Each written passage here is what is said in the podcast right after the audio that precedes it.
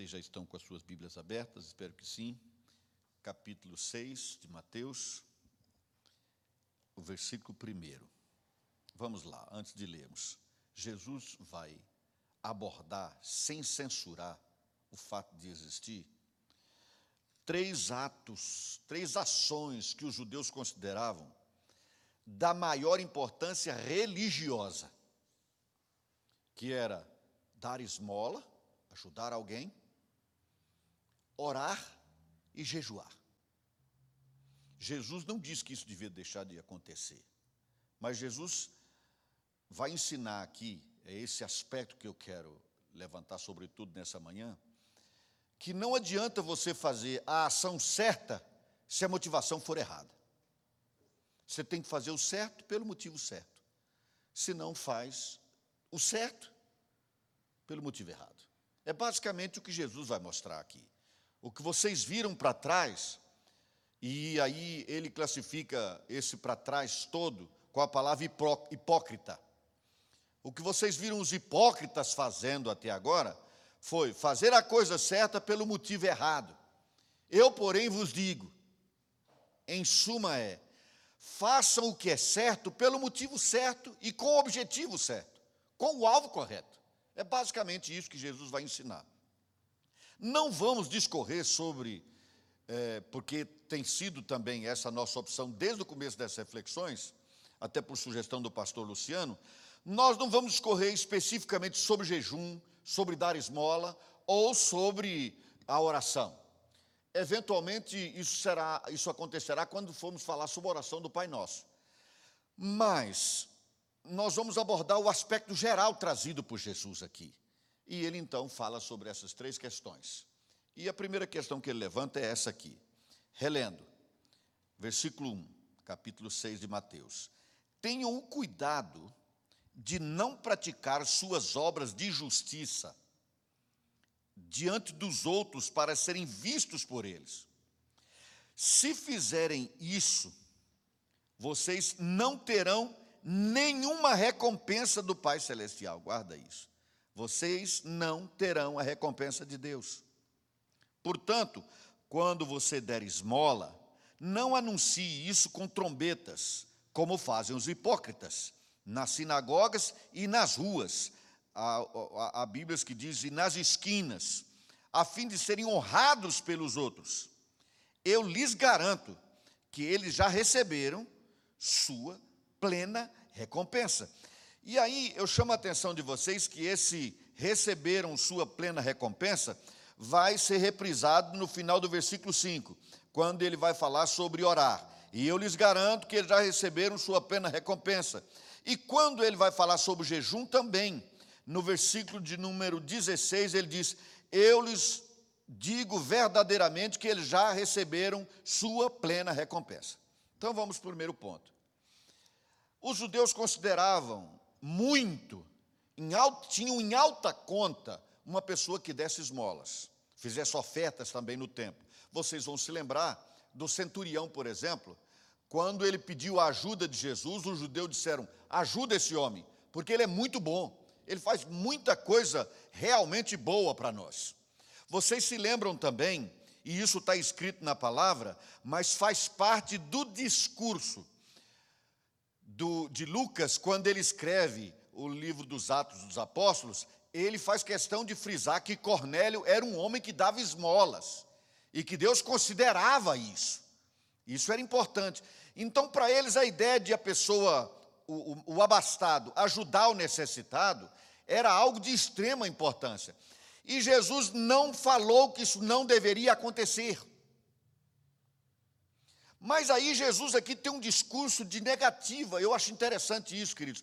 Nos, nos, nos três aspectos mencionados, esmola, oração e jejum, primeiro Jesus diz: não, não faça. Curioso, né? não dê esmola, não ore, não jejue, se você não tiver o propósito certo. Se você não tiver a motivação certa, não faça. Mas aí ele tem essa frase aqui curiosa em que ele diz assim: porque quem faz isso, quem dá esmola e publica que deu a esmola, deixa todo mundo tomar conhecimento, já recebeu a sua plena recompensa. Por que plena? Porque não haverá mais, não haverá recompensa além dessa. E qual é a recompensa? O marketing pessoal surtiu efeito. Essa é a ideia.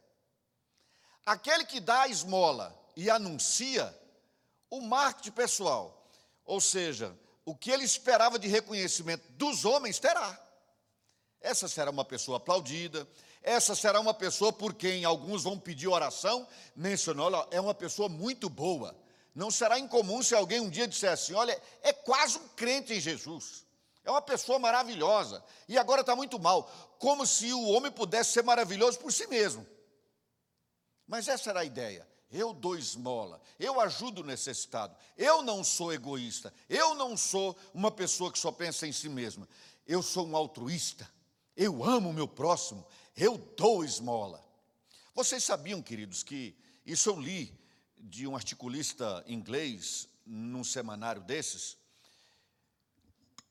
ele dizendo assim: olha, o problema social do mundo seria muito mais facilmente resolvido se as empresas não tivessem interesse em fazer propaganda. Exemplo: um país que não tem, por exemplo, esgoto. As casas têm esgoto a céu aberto, não tem uma rede de esgoto. Esgoto sanitário. A empresa, se fosse lá e promovesse naquele bairro todo a construção de um esgoto sanitário, faria muito mais bem às crianças em relação à escola, ao aprendizado delas, do que, por exemplo, comprando uniforme para as crianças. Só que o esgoto vai ficar escondido. Não tem como colocar a placa da marca de quem fez o esgoto. Até porque ninguém quer associar o seu nome a esgoto. Mas quando se dá o uniforme escolar, na frente tem o nome da criança e a marcazinha da escola. Atrás a camiseta é toda tomada pelo nome do benfeitor, a empresa tal. E essa empresa recebe a plena recompensa. As empresas não precisam cuidar das florestas e do meio ambiente, só precisa declarar nas suas intenções que elas são sustentáveis, que cuidam da sustentabilidade.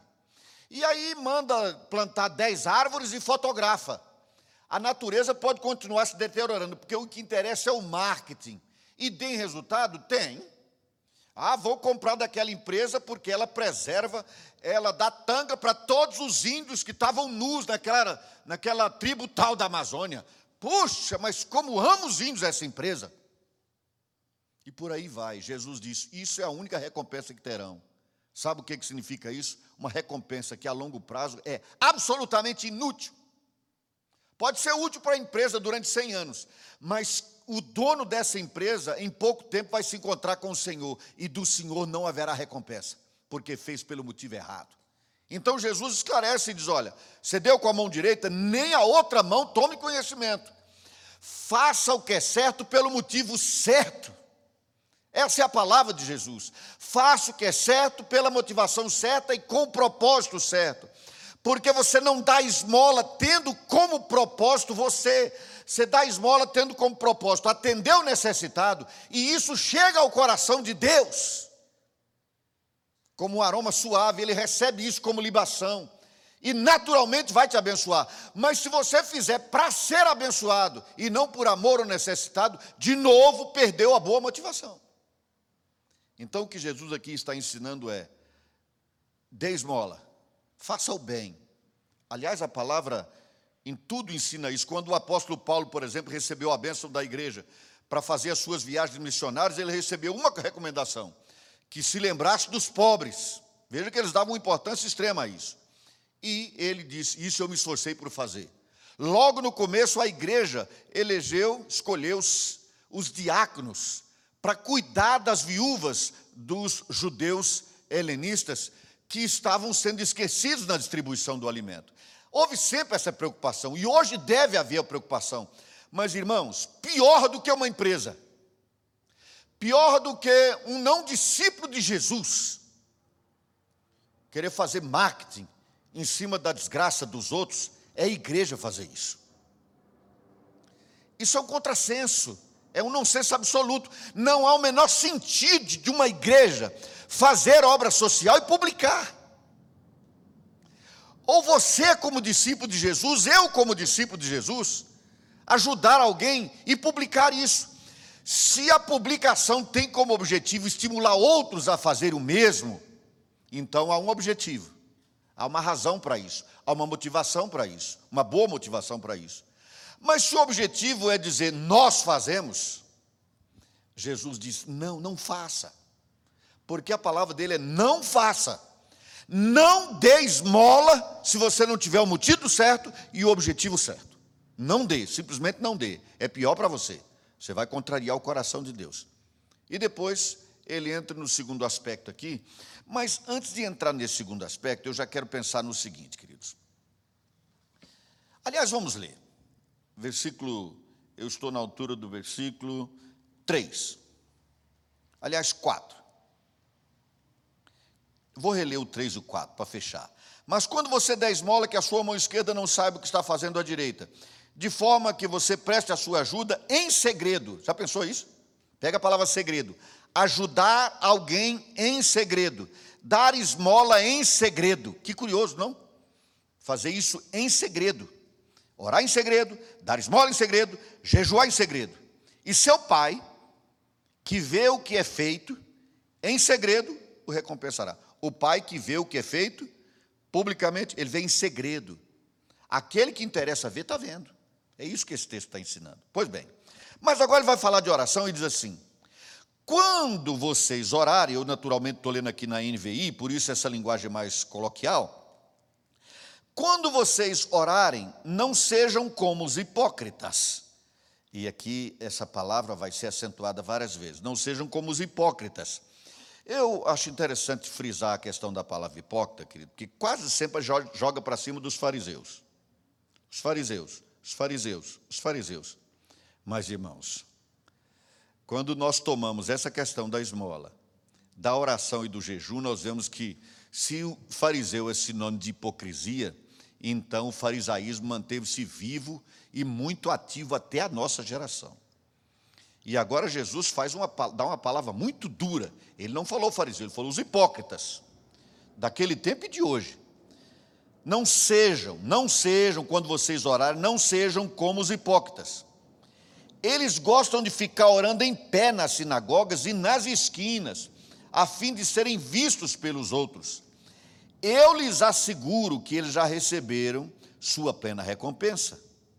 Mas quando você orar, vá para seu quarto, feche a porta e ore a seu pai que está em secreto. Então seu pai, que vem em secreto, o recompensará. E quando orarem, não fiquem sempre repetindo a mesma coisa, como fazem os pagãos.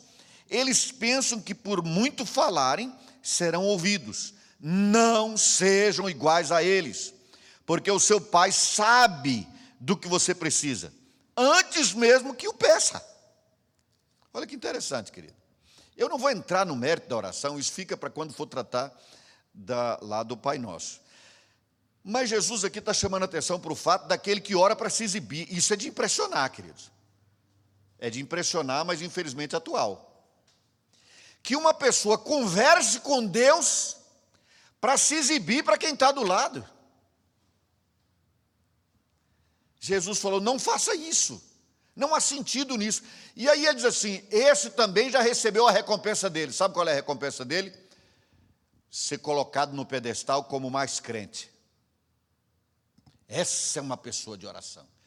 Eu já vi e ouvi gente mostrar o joelho. Dá uma olhada no joelho dessa pessoa. Está vendo esse calo grosso aí?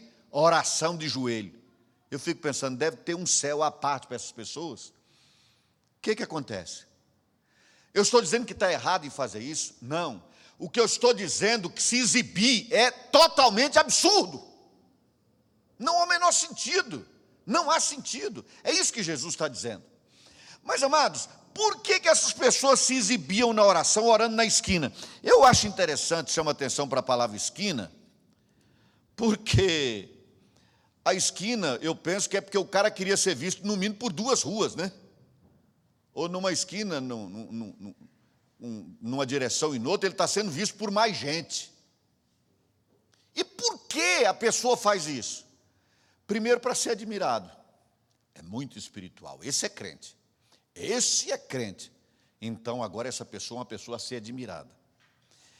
E segundo, queridos, eu penso que a pessoa faz isso para receber uma boa avaliação, porque quer ser admirado.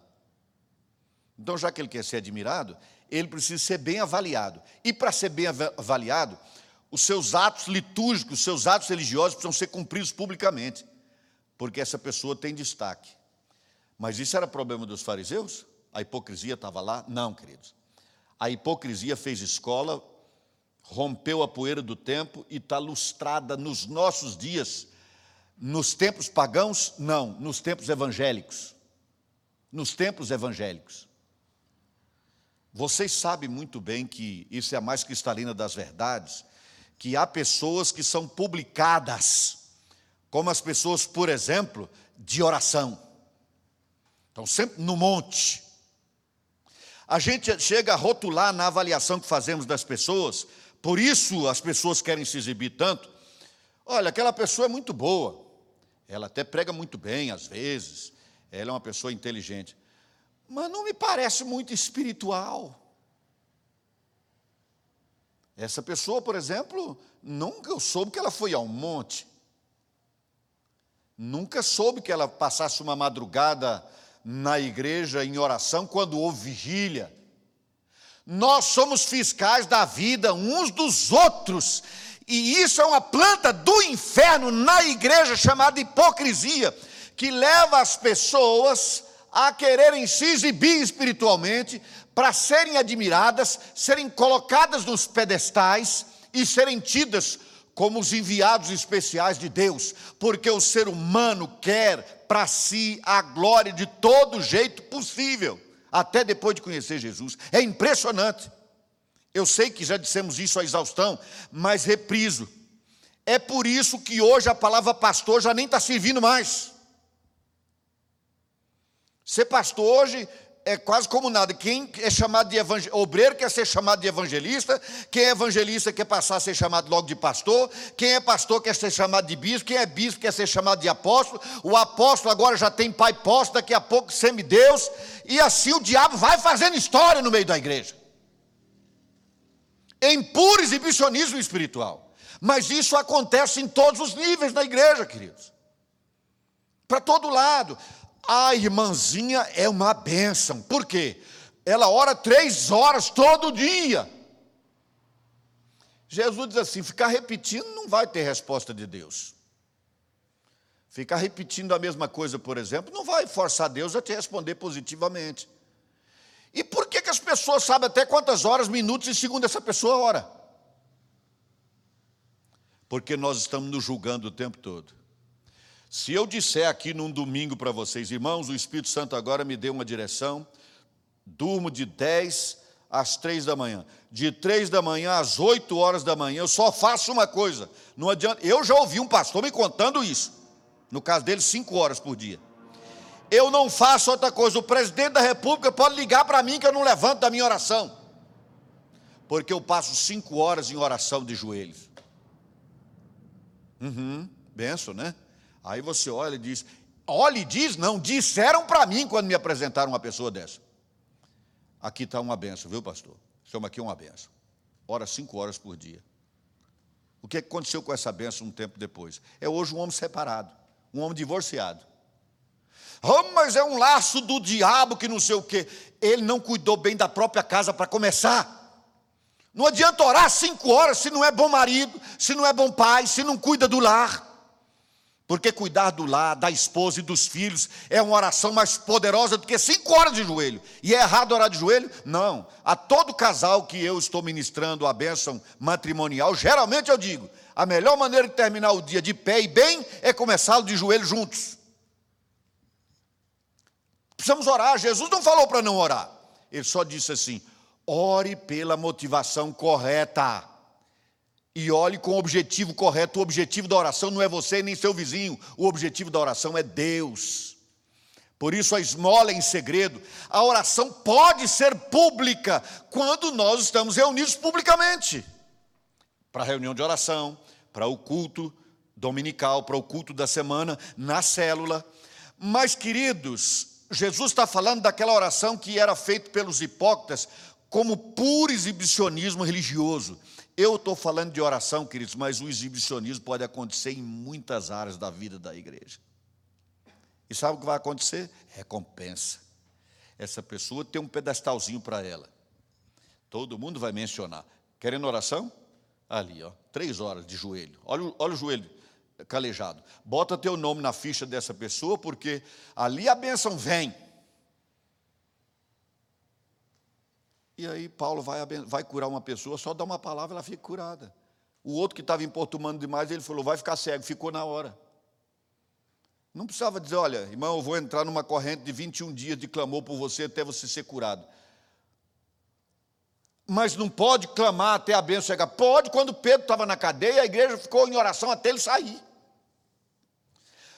Nós não estamos querendo, ao refletir sobre esse sermão do monte, queridos, a, a nossa ideia não é ficar discutindo detalhe do que pode, do que não pode, do que é bom, do que é ruim. Não, é a visão geral de Jesus, e a visão geral de Jesus é: você está fazendo com boa motivação? Vá em frente. Está fazendo com o propósito correto para Deus? Vá em frente. Não está fazendo? Para. E retoma. Inclusive a oração. Um discípulo de Jesus não vive sem oração. A nossa oração é um estilo de vida, é parte do que nós somos no cotidiano. Mas tem que ter a motivação certa e o objetivo certo também. Sabe o que, que eu mais me assusto, querido? É quantas vezes na minha vida, e na maior parte das vezes, a palavra hipócrita cabe para mim, isso é que é duro. Porque é um discurso relativamente fácil e simples apontar para os outros e dizer hipócrita, hipócrita, hipócrita. O problema é quando você começa a ler isso aqui faz uma, dá uma parada, uma pequena inflexão, uma introspecção e pensa assim: meu Deus, essa palavra hipócrita caiu como luva na minha vida uma boa parte das vezes. Na esmola, na oração e agora também ele fala no jejum. Agora isso nos chama atenção para um ponto, querido. A pessoa se exibe porque quer ser admirada. Então ele se submete ao julgamento dos outros. E aí tem um problema a pessoa se exibe porque sabe que está sendo avaliado o tempo todo. É outro pecado. É outra arma do diabo na igreja. Eu avalio você o tempo todo. Você me avalia. Um avalia o outro. E um julga se o outro é crente o bastante, se é piedoso o bastante, se é bonzinho o bastante ou não. Irmãos, definitivamente isso não pode existir na igreja. Ah, mas então eu não posso ajudar uma pessoa? Você pode ajudar fazendo, sabe o quê? Exortando a pessoa inclusive aquele que está vivendo de forma hipócrita. Diz: olha, você não tem que fazer isso. Você não tem que tocar pandeiros para todo mundo ficar sabendo que você é uma pessoa que ora. Você é uma pessoa que vai para o monte, isso e aquilo outro. Essa exortação é amor por essa pessoa. O que eu não posso é, está vendo esse hipócrita aí? Quando eu falo, está vendo esse hipócrita aí, não é para ele que eu estou falando, estou falando para outro. Está vendo esse aqui? Hipócrita faz isso, mais aquilo outro, faz isso, mais aquilo. E é difícil não fazer, não é fácil não. Eu acabo de falar de um pastor aqui que orava cinco horas por dia e que a vida virou uma bandalheira. Eu acabei de avaliar aquele irmão e só avaliei porque eu sei que vocês não vão saber quem é. Mas a verdade cristalina, queridos, é que isso tem se tornado, involuntariamente até, parte do nosso dia a dia. Porque nós, até por dever de ofício, às vezes, temos que avaliar as pessoas, por exemplo, para saber se elas podem assumir funções na igreja, por exemplo. Você gostaria que fosse presbítero na igreja que você, onde você é pastoreado, um presbítero que vai te pastorear, mas que não ora? Que não vê valor nenhum na oração? Um homem de coração duro que entende que os pobres que se virem? Não. Então nós temos que avaliar. É por isso que no Ministério 1 a 1, o Conselho Deliberativo é a única reunião que acontece a portas fechadas e só vai participar da reunião quem pede para ir, trata o assunto específico, saindo, nós voltamos à nossa reunião. Por quê? Porque lá nós temos que abordar a vida das pessoas e avaliar, mas isso nunca é publicado. Nunca é publicado. Se escapou por um acidente de percurso com alguém, não foi a intenção. Vou dar um exemplo. Houve uma pessoa que sempre indicavam para ser presbítero na igreja. Sempre, toda vez. E chegamos a ter situação crítica quando alguém da igreja, falando até de forma agressiva, discordou do fato de, mais uma vez, essa pessoa ser indicada e não ser aceita. Mas era o conselho que decidia que ela não podia ser aceita. E alguém sempre se fere com isso. Só que nós não podíamos contar para a igreja o que, por que, que nós não queríamos aquela pessoa. Não é que não queríamos, queríamos muito. Mas nós sabíamos que ela tinha vícios que a impediam. Até que essa pessoa foi à frente da igreja, descortinou o coração e disse: Eu tenho vícios. Falei, agora vocês entendem por que não podia ser presbítero? Então a minha palavra para vocês, igreja, você que está em casa, você. Ou você confia na sua liderança espiritual ou muda de igreja. Se você não confia na liderança espiritual, que está jurisdicionando a sua vida espiritual, muda de comunidade, vai para um lugar onde haja as pessoas que você confie. Porque não há como caminhar sem confiar na liderança espiritual. Então, quando a liderança da igreja toma uma decisão, querido, é debaixo de oração e ela avalia as pessoas.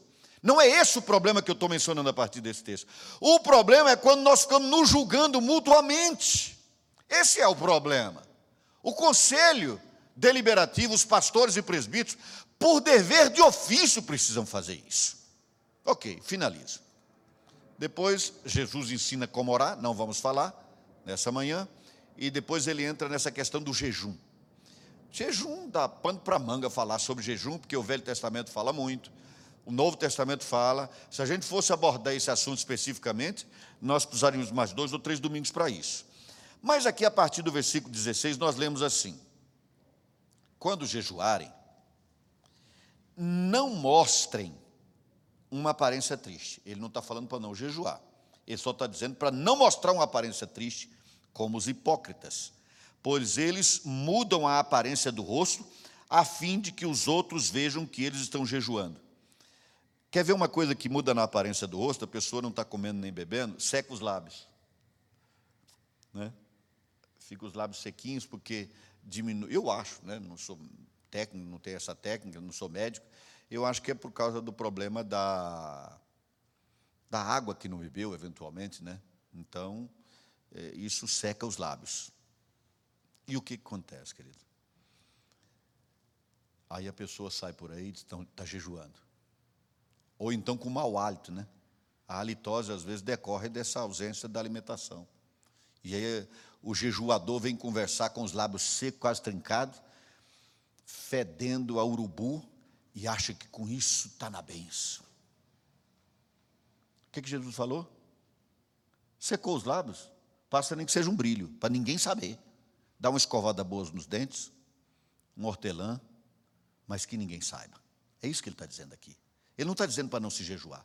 Ele está dizendo é que, se você quer jejuar para os outros verem, a motivação é errada. Mas você vai receber sua recompensa dos homens, porque vão considerar você mais crente que os outros. Esse paga o preço. Aqui está uma pessoa disposta a pagar o preço. É como se dissesse assim: o preço que Jesus pagou não deu, então agora eu jejuo três vezes na semana, porque o preço de Jesus foi pouco. Não estou com isso diminuindo o jejum, queridos. Jesus não falou para não jejuar, ele só falou para não jejuar publicamente.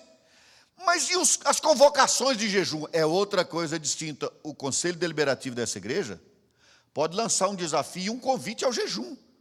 Talvez até já devíamos ter feito isso nesse tempo de pandemia. Nós já marcamos 21 dias de jejum aqui várias vezes. Várias vezes. Ninguém obriga ninguém a jejuar. E nem tem que publicar quem está jejuando. Mas muitas pessoas jejuam. Essa é a ideia. Eles então, não fica com cara de doente, não. Não fica com cara triste, não. Mas acumule. E aí ele diz assim: desculpe, eu pulei um pouco. Quando jejuarem, não mostra uma, eh, eh, uma aparência triste como os hipócritas, de novo os hipócritas, pois eles mudam a aparência do rosto a fim de que os outros vejam que eles estão jejuando.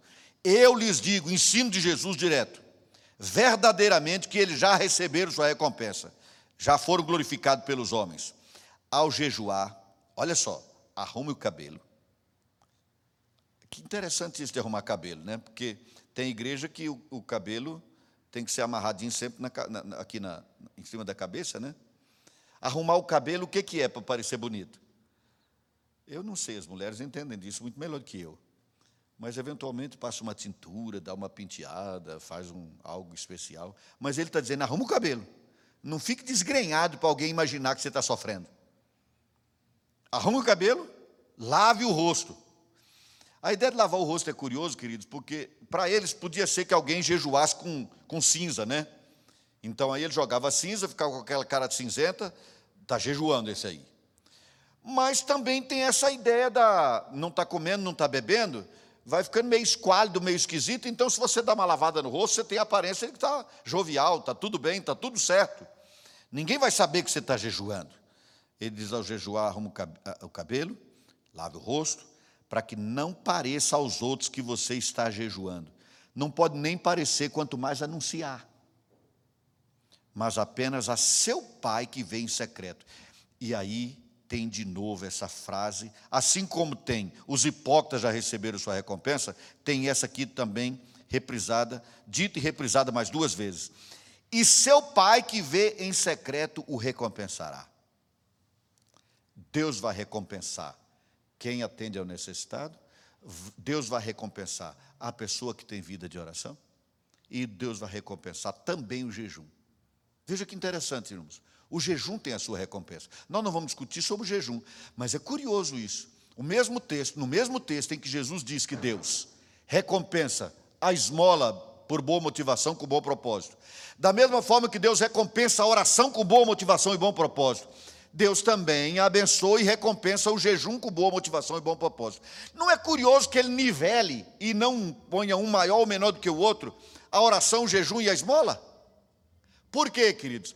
Porque, irmãos, o tempo todo o interesse de Deus está no coração. Por isso a palavra do pastor Luciano semana passada, ao invés de olhar para lá, agora faça uma introspecção, olhe para dentro de você. Veja os seus motivos. Repare no seu objetivo ao dar esmola, jejuar e orar. Porque o que conta diante de Deus, mais do que o ato em si, é a intenção e o propósito é a motivação daquela pessoa e o propósito. Ação pode ser maravilhosa, mas se for pelo motivo errado, não valeu nada. Essa é a ideia que ele está dizendo aqui, queridos. Portanto, as boas obras, a oração e o jejum devem fazer parte dos, da vida dos discípulos de Jesus, sempre. Mas lembremos-nos sempre, queridos, de fazemos uma introspecção esporádica para reavaliar nossa motivação, para reavaliar os nossos motivos e os nossos objetivos em relação a esses atos litúrgicos aqui, que todos, os quais são aceitos, bem aceitos por Deus. Amém, amados? Que Deus nos ajude nisso, que Deus nos conceda graça.